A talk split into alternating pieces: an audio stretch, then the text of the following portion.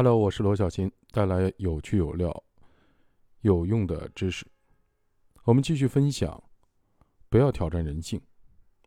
虐囚事件，斯坦福监狱实验的再现。两千零四年的一月份，美国一名陆军特种兵向军方调查员递交了一张存有美军在伊拉克巴格达阿布格莱布监狱虐囚的照片的磁盘。军方展开调查。四月二十八日。美国哥伦比亚广播公司展开公开了部分的虐囚照片，全球一片哗然。随后，美国总统布什就虐囚事件公开向阿拉伯国家道歉。虐囚事件和斯坦福监狱实验有着很高的相似度，于是津巴多应邀担任了虐囚案的专家证人。施暴者自己拍摄的照片显示，囚犯们被殴打、踢踹、踩踏。扇耳光，在美国士兵的逼迫下，赤条、赤脚跳来跳去。在一些照片中，士兵剥光了囚犯的衣服，逼着他们做出各种模仿性的性行为的动作，在他们的脖子上系上红绳子，像对待狗一样的把他们拉来拉去，用不戴口罩、训练有素的军犬吓唬他们。有曾供职于阿布格莱布监狱的人提供了以下的证词：囚犯们被关起来之后。监狱看守们经常让他们头顶沙袋，用塑料手铐铐住他们，把他们扔在地板上拴上链子，让他们做出有辱人格的行为，并且所有的看守都被告知，囚犯们只不过是狗而已。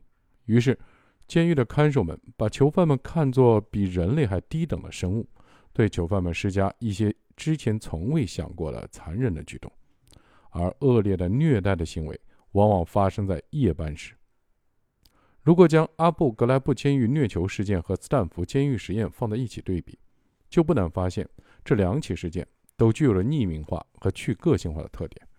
在监狱里，无论是美国中央情报局的特工，还是不属于军队的审讯员，来审讯时从来不穿制服，也不出示证件，而且在虐囚的照片里，担任看守的美国大兵大多数没有穿军装，他们把上衣脱掉了。看守们也会给囚犯贴上“低等生物”“毫无价值”的标签，这几点和斯坦福监狱如出一辙。不同的是，阿布格莱布监狱虐囚事件中还有一个至关重要的因素，那就是看守们的厌倦感。这是导致监狱中的暴力等恶行发生的主要的因素。几乎所有的暴力的虐待的行为都发生在夜班时。可以想象，这些二十出头的年轻的士兵，每天都要从晚上十点一直待到第二天早上，在漫漫的长夜里感到极度的无聊。再想到战争不知何时才能结束，就更加的绝望。最可怕的是，在短短的几个月里，囚犯的数量从四百人猛增到一千多人。由于条件有限，囚犯们无法定期的洗澡，也没有足够的医疗的保障，监狱里臭气熏天。待在里面的人还有患上传染病的风险。这些二十岁出头的小伙子从条件优越的美国千里迢迢来到伊拉克，本想在战场上建功立业，却被分配到了监狱，每天要连续值十二小时以上的夜班，有时甚至连续工作四十天，而且只配了八名看守来看管一千名囚犯，没有长官来关注他们的工作，没有人关心他们，也没有人了解他们。他们每天严重的睡眠不足，饮食极不规律。